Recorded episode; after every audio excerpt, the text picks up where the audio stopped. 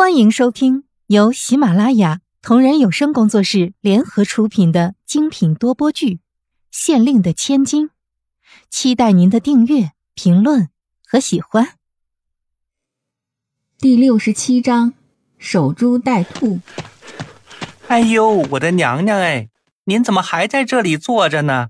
出事了，出大事了！小林子火急火燎的走进门，就连忙说道。脸上带着满满的恐慌。出什么大事了？慕容菲菲疑惑的问道。您自个儿的事儿，您还不知道吗？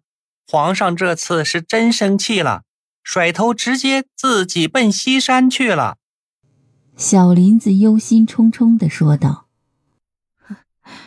这个情况我预料到了，这次被人害惨了。”慕容菲菲苦笑道：“连续六次迟到，就是在现代交男朋友也没几个脾气这么好的，更何况是天下老子最大的皇上。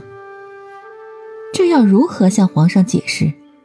自己目前又没有证据，拿这个理由去跟皇上说，皇上在盛怒之下只会认为是自己无理取闹，还带着诬陷他人。”落个杜甫的下场，日后再要跟皇上解释，估计都没有机会了。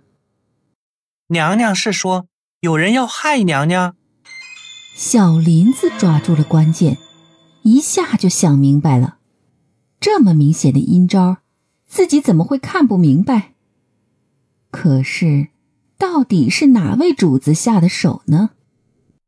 这几次。明显是有人针对我和皇上的约会进行阻挠，想离间我和皇上。可是我想不到是谁下的手，这要怎么下迷药才能次次得手呢？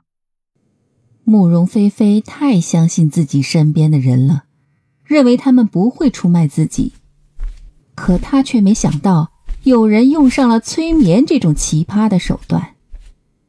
娘娘宫里有奸细啊！小林子看看没有其他人在，往前走了几步，低声对慕容菲菲说道：“我宫里的人都值得信任的，不会有人出卖我的。”慕容菲菲到现在还坚信自己宫里的人没问题。这拉拢奸细的手段可不光是收买，宫里的阴招可是让人防不胜防啊！小林子继续低声说道。好像意有所指。慕容菲菲一惊，说的是啊，收买不行，还有胁迫。要是胁迫不行，谁知道还有没有其他手段？总之，先揪出这个奸细再说。小林子建议道：“对，你有什么办法吗？”慕容菲菲点点头。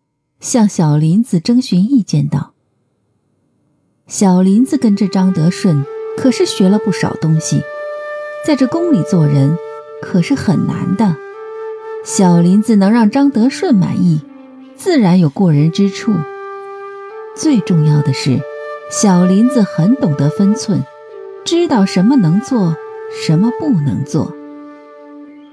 现在的事情就是小林子必须做的。”皇上是因为离间才和妃妃娘娘闹别扭，这几次约会，皇上都心情不佳，自然忽略了一些重要的东西，而且也有些太主观了。而张德顺和小林子这些人却是看得明白，妃妃娘娘的奇怪行为明显和平日不符，也只有在和皇上有约的时候才这样。他为什么会知道这么清楚呢？张德顺是皇上的贴身太监，对皇上的忠心不会怀疑。皇上有苦恼，他自己要为皇上办妥，所以他就暗中监视了菲菲的一切行踪。虽然没有发现天瑶的事情，但菲菲前后矛盾的行为肯定是有问题了。再想到这宫里的一些事情，张德顺就明白了是怎么回事儿。可是，明白是一回事儿，他却不能说，至少不能由自己的嘴说出来。谁也不喜欢自己身边有个擅自为自己做决定的人，尤其在理智还没有恢复的时候。张德顺没有告诉小林子，有时候要给徒弟一点历练才行的。比如这次，他想看看小林子是否能办出让皇上满意的事儿。张德顺想要让小林子明白，这个宫里。